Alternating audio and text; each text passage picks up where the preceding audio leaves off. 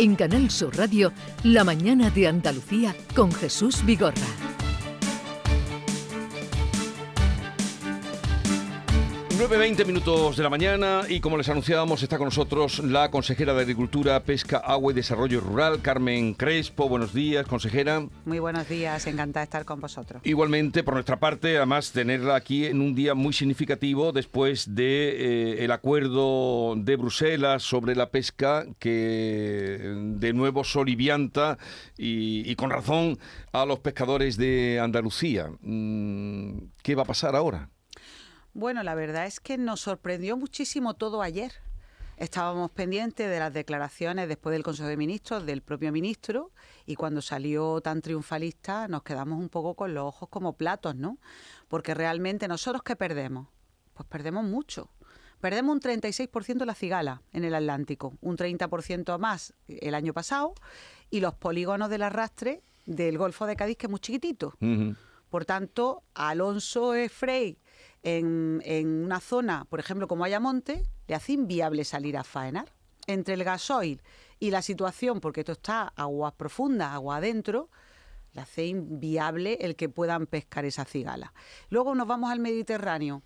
17,5% de, re, de, de reducción de días en, ya tenemos de acumulación de los años anteriores. Y este año un 7% más. Es decir, bajamos por debajo de 150 días. O sea que un barco lo que puede faenar son tres meses.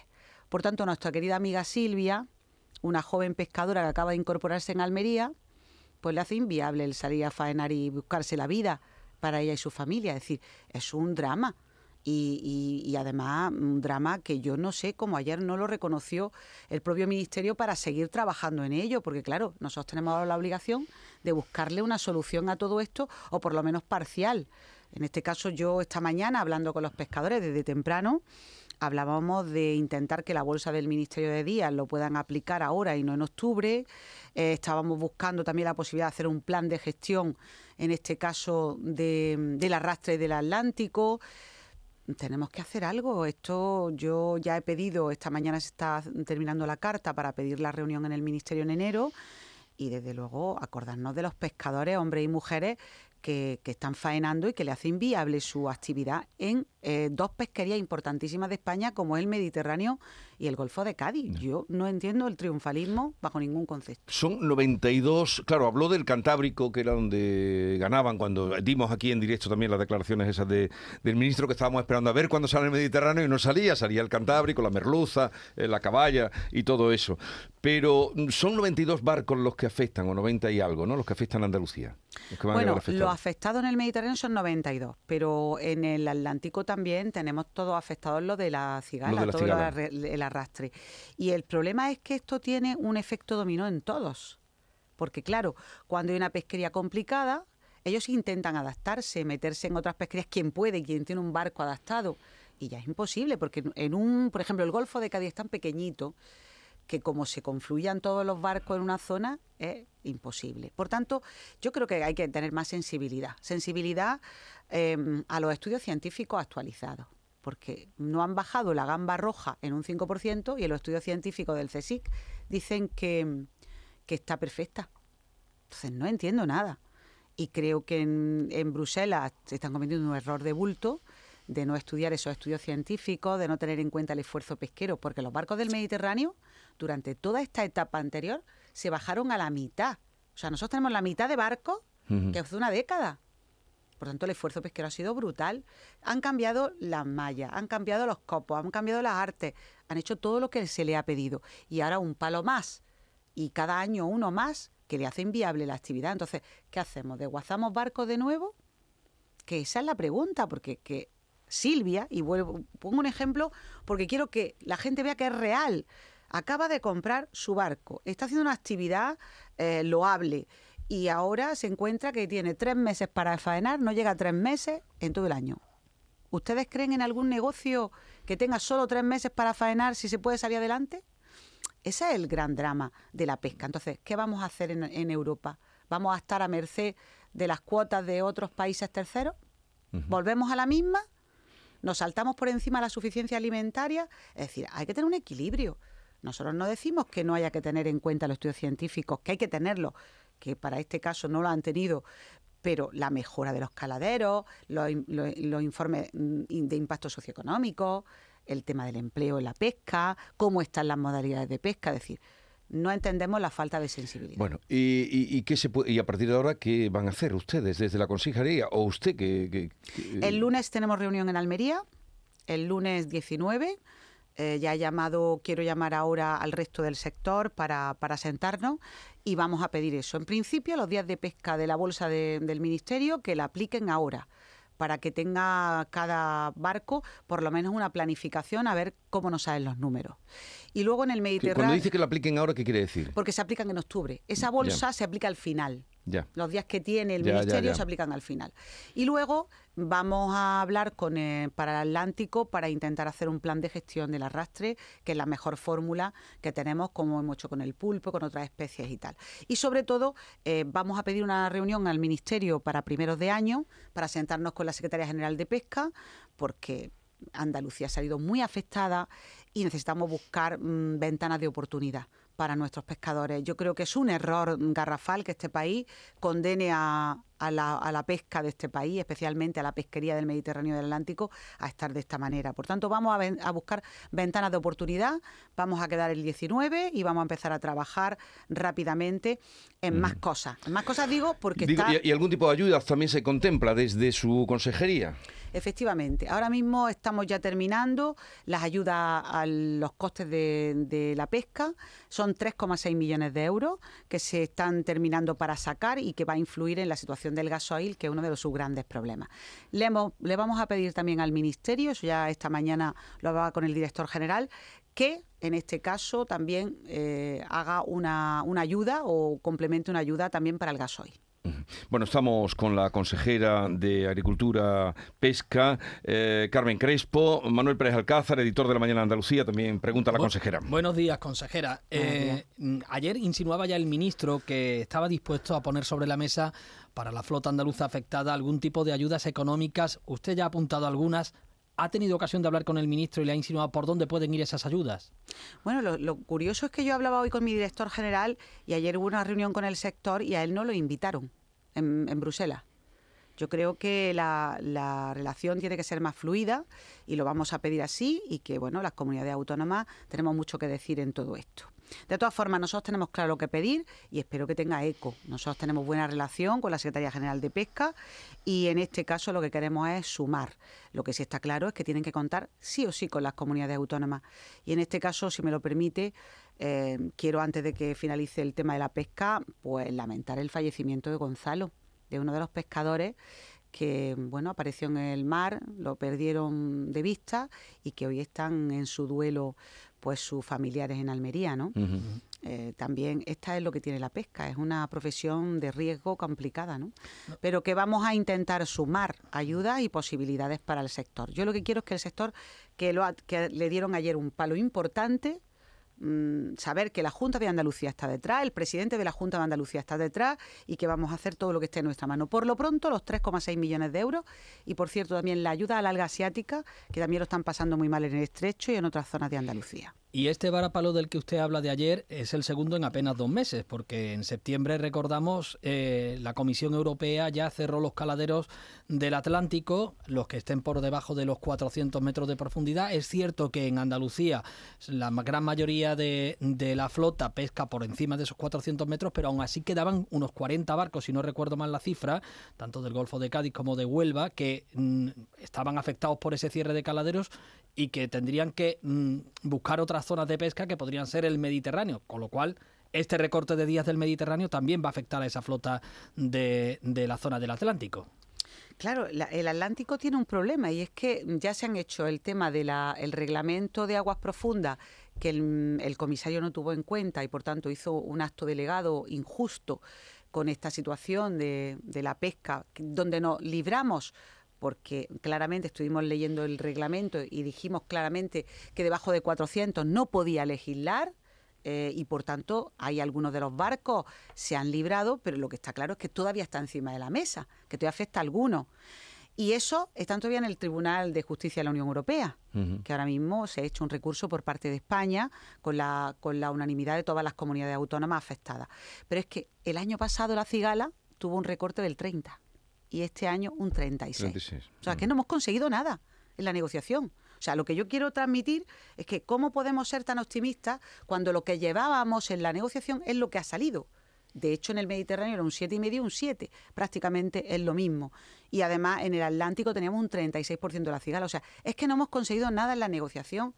Por tanto, yo no sé, eh, creo que la buena voluntad de todos los Estados miembros será buena voluntad con la pesca, pero tenemos que conseguir más cosas, tenemos que idear temas y tener alianzas para intentar conseguir algo para nuestros pescadores que sea justo para ellos. Bueno, vamos a otro asunto. eh, ya, este, desde luego, el problema de, la pesca, que era fundamental y después de lo que pasó ayer en Bruselas, la sequía. Estamos celebrando cada día aquí con nuestros oyentes eh, la alegría de las lluvias que han venido. Pero aún así los pantanos están ah, de media al 22 y pico por ciento, no llegan al 25. ¿Qué situación en la que usted, qué análisis hace de la situación que tenemos ahora mismo con respecto a la sequía? Bueno, en los días de hoy eh, estamos recibiendo un alivio. Mm. pero no se está dando ninguna solución a la situación de sequía. La sequía en Andalucía ya es estructural, no es coyuntural. Por tanto, tenemos un déficit importante que no se palia con esta lluvia. ¿Qué ocurre? Que el alivio está ahí.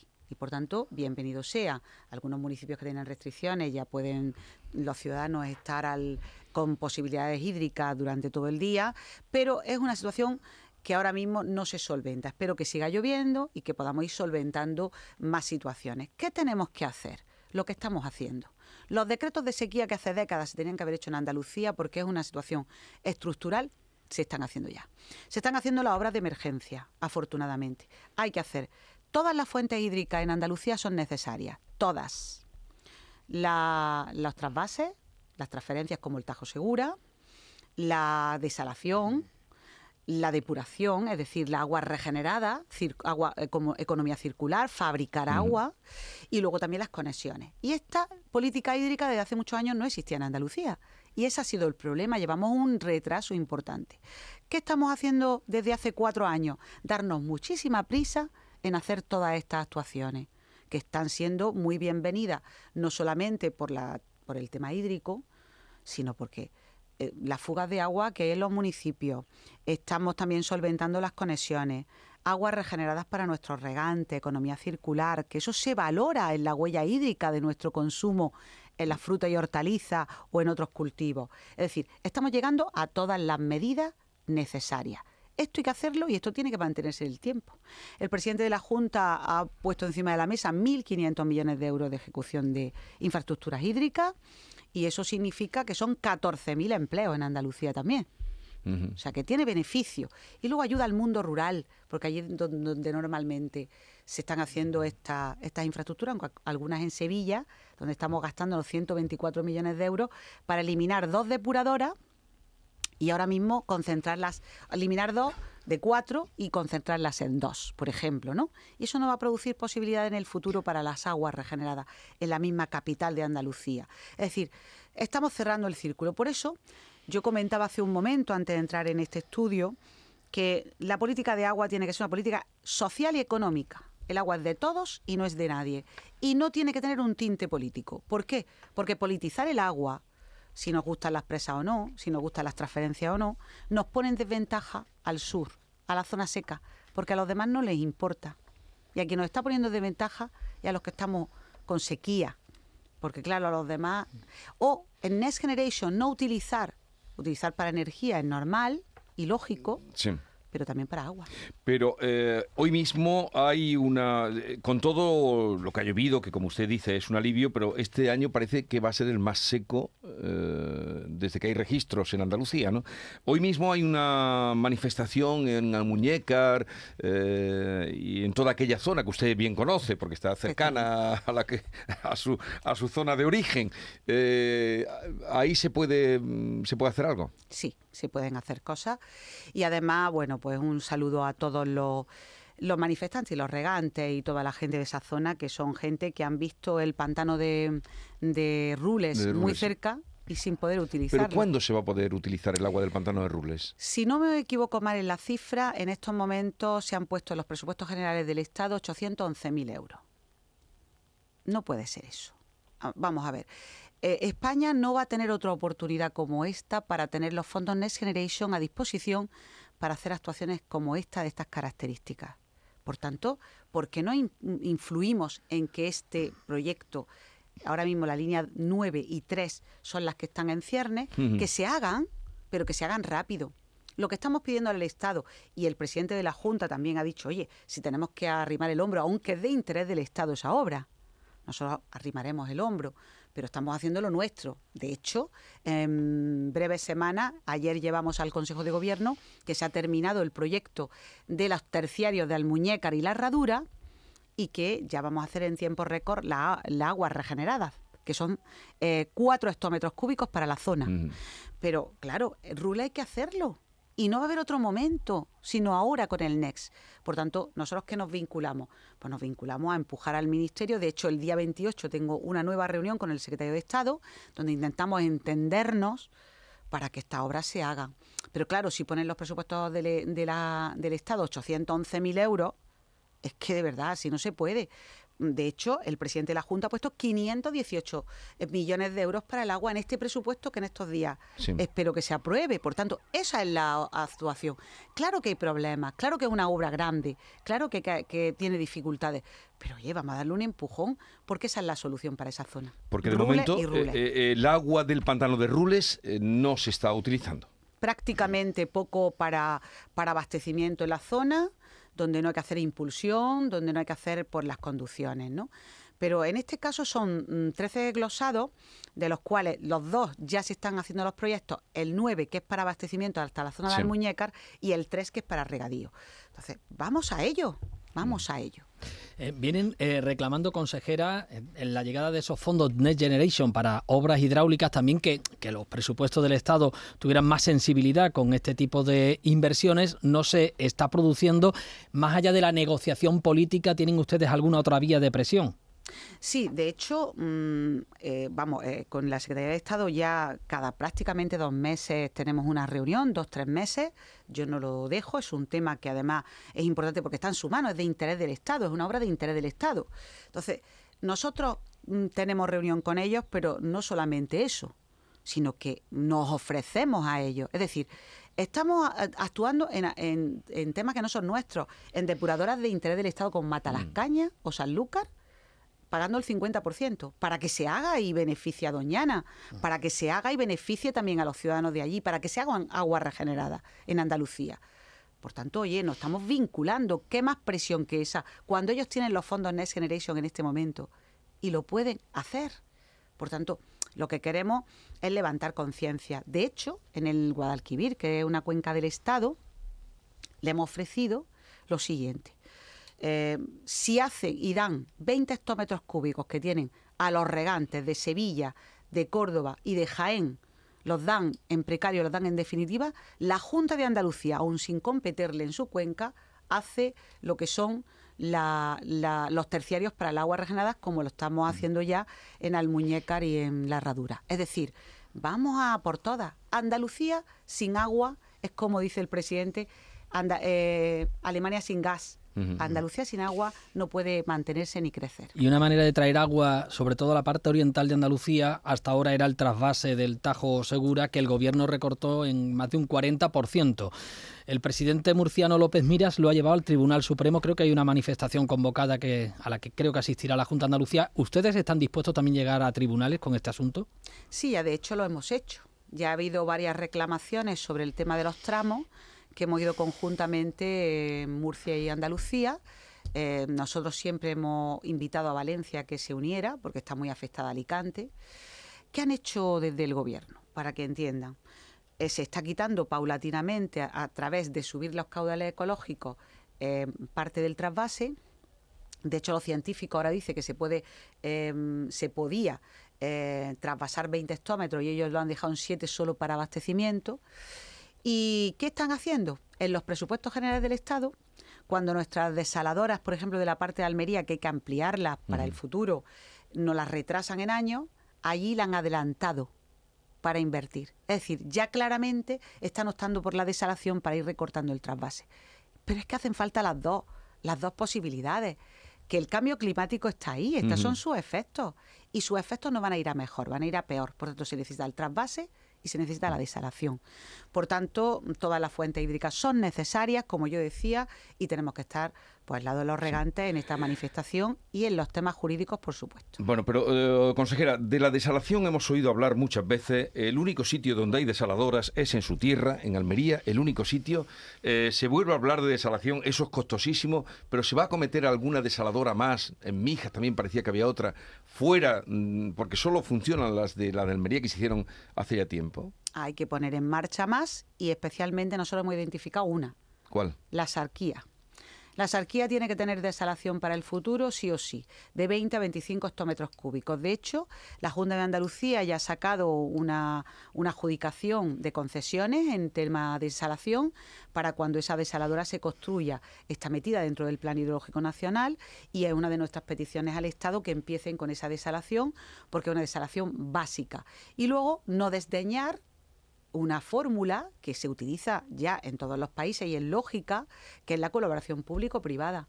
No tenemos que desdeñar en el agua esa figura que tiene que aparecer. Pero en principio, el Estado que de su competencia tiene que dar el visto bueno de esa desalación en la que tenemos que trabajar conjuntamente porque la sarquía necesita. Y luego, en la zona de Marbella-Mijas, es también identificada la duplicación en el Plan Hidrológico Nacional de eh, Marbella-Mijas. Y nosotros vamos a ayudar ahí porque creemos que la Costa del Sol no se puede quedar, que es una fuente de ingresos importante, sin agua como está, ha estado en años anteriores que hemos estado al límite.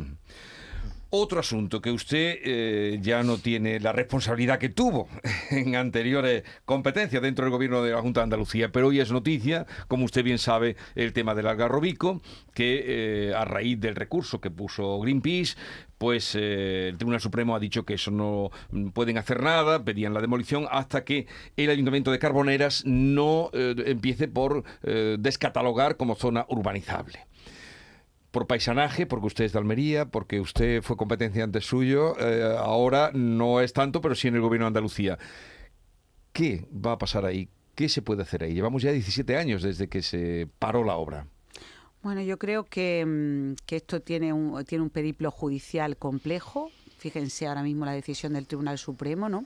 Por tanto, hay que estudiar bien esa, esa fórmula jurídica que utiliza el Tribunal Supremo y, sobre todo, hay que convocar la comisión mixta Estado-Junta, donde hay que analizar muy bien este tema e ir dando pasos. Es que, independientemente de las decisiones judiciales, que habrá que estudiarlas, como bien decía nuestro portavoz y competente ahora mismo en esta materia, lo que también hay que hacer es esa comisión convocarla y tener reuniones constantes para ir viendo porque hay que dar pasos, ¿no? Esos pasos que confluyan en el final que todos deseamos. Es decir, que yo creo que la comisión en estos momentos, entre Junta y Estado, habrá que tenerla en ponerla en marcha y estudiar estas figuras o estas situaciones jurídicas que, que permitan leerla y dar algunos pasos en ese sentido. Pero la Junta de Andalucía, el Gobierno de Andalucía, no tiene capacidad de obligar a que el ayuntamiento descatalogue como zona urbanizable donde sale el Garrobico, porque parece que el tapón está ahí.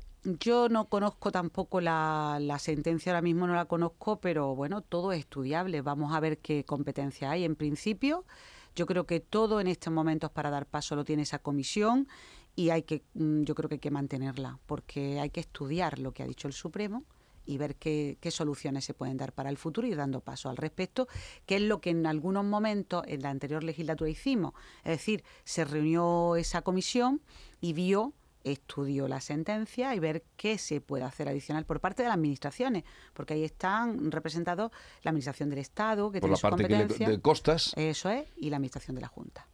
Y, el ayuntamiento. ¿Y el... gobierno, su gobierno, al que usted pertenece, está por tirar el algarrobico? Bueno, yo creo que está muy claro lo que dijo el presidente.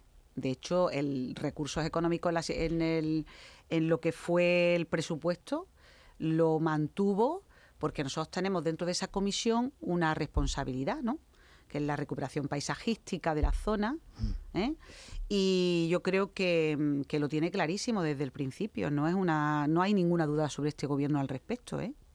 O sea que será este gobierno el que tire el agarrobico. Espero que, que eso ocurra en nuestra tierra para quitar pues los problemas que en estos momentos tenemos con Europa. ¿no? En cualquier caso, la, pelota está en el tejado del ayuntamiento, así lo ha dicho el Tribunal Supremo. Todo depende de que el ayuntamiento emprenda esa recatalogación de los terrenos. No lo hace previsiblemente ante el temor de posibles indemnizaciones que pudiera reclamar la empresa que en su momento fue concesionaria y obtuvo la licencia de obras. ¿Pueden las administraciones eh, estatales o, autonómicas mm, apoyar al ayuntamiento en caso de, que tuviera que hacer frente a ese tipo de, de indemnizaciones si se reclamasen a través de, los tribunales de justicia por parte de la empresa? Bueno, yo prefiero no manifestarme al respecto porque hay que estudiar bien la sentencia, ¿no? Pero eh, habrá que, mm, yo insisto, la comisión es fundamental y tiene que estudiar esa sentencia y ver las posibilidades que hay. Es que creo que es la vía, ¿no? Que ya se estableció, en su momento creo que es una, herramienta eficaz, ¿no? Que permita a la Administración estudiar la situación de la sentencia y ver qué pasos se dan en, la materia de forma unánime, porque aquí están todas implicadas, ¿no? Especialmente las dos Administraciones mm. superiores que son el Estado y la Junta. Bien, pues eh, vamos a terminar aquí. ¿Dónde, ¿Hacia dónde va usted hoy?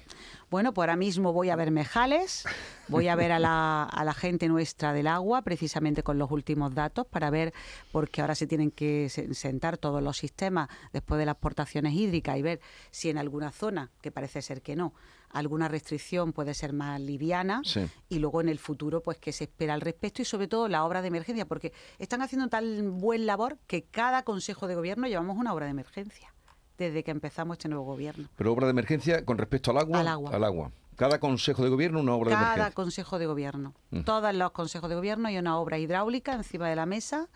Así nos planteamos el presidente y el equipo de gobierno de, la Junta de Andalucía y yo misma como responsable y se está y después de ver Mejales iremos al Parlamento que hay que votar. A las doce y media ya comienza el pleno del Parlamento hasta mañana por la tarde. Que, votan la votamos en este caso decretos leyes que son importantísimas para el gobierno pues en este caso de empleo por ejemplo para agilizar algunas de las medidas de empleo ¿no?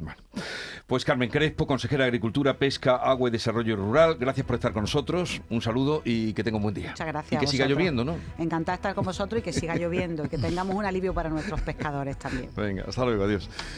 Eh, Manolo, hasta mañana. Hasta mañana. Eh, seguimos en la mañana de Andalucía.